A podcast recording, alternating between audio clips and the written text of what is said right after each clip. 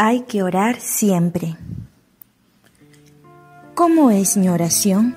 ¿Con qué frecuencia me pongo en la presencia de Dios? Le abro mi corazón y le pido por mis necesidades, las de mi familia y amigos y las del mundo. ¿Creo de verdad en que esa oración es escuchada? ¿Soy perseverante en la oración?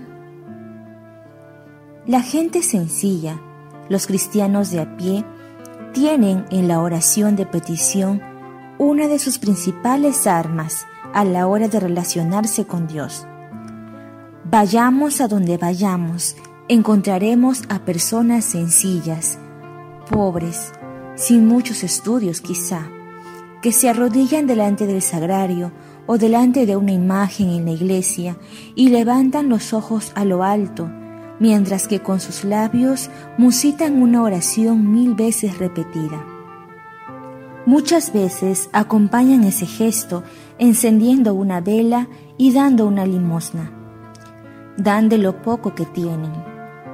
La vela extiende la presencia de la oración aunque la persona se tenga que ir a sus quehaceres y le piden a Dios o a la Virgen de una de las muchas advocaciones que hay en nuestros pueblos, que atienda esto o lo otro, que escuche su oración, que consuele sus penas, que ayude al hijo o a la hija, que conceda la salud, que proteja a la familia.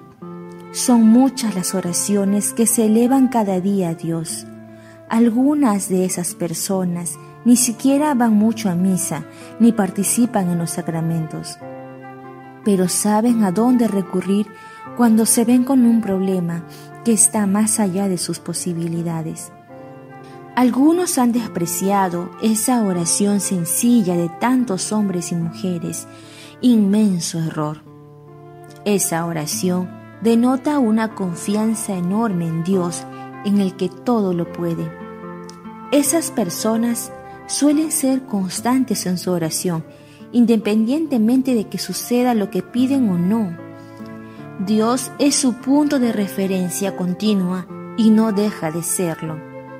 Quizás es que esas personas han comprendido perfectamente lo que hoy dice Jesús en el Evangelio a sus discípulos. Hay que orar incesantemente, hay que orar sin desanimarse. La comparación entre el juez de la parábola y Dios es clarísima. Los hombres conocemos la corrupción. El juez hace justicia solo para evitar ser molestado, pero Dios no es como el juez. Dios es Padre.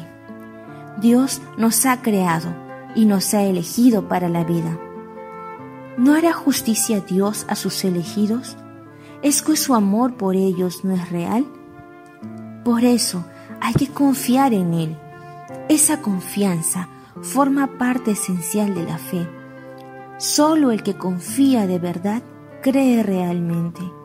En el silencio de Dios que a veces nos envuelve, hay que mantener la fe y la confianza. Una vez, hace años, conocí a una mujer que estaba gravemente enferma.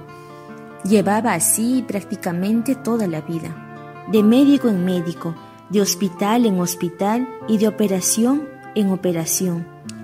Su cuerpo estaba realmente deteriorado y sufría por ello graves dolores e incomodidades.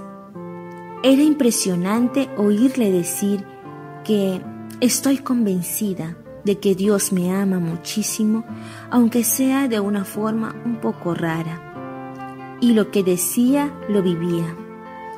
Eso es vivir la fe y no desanimarse nunca.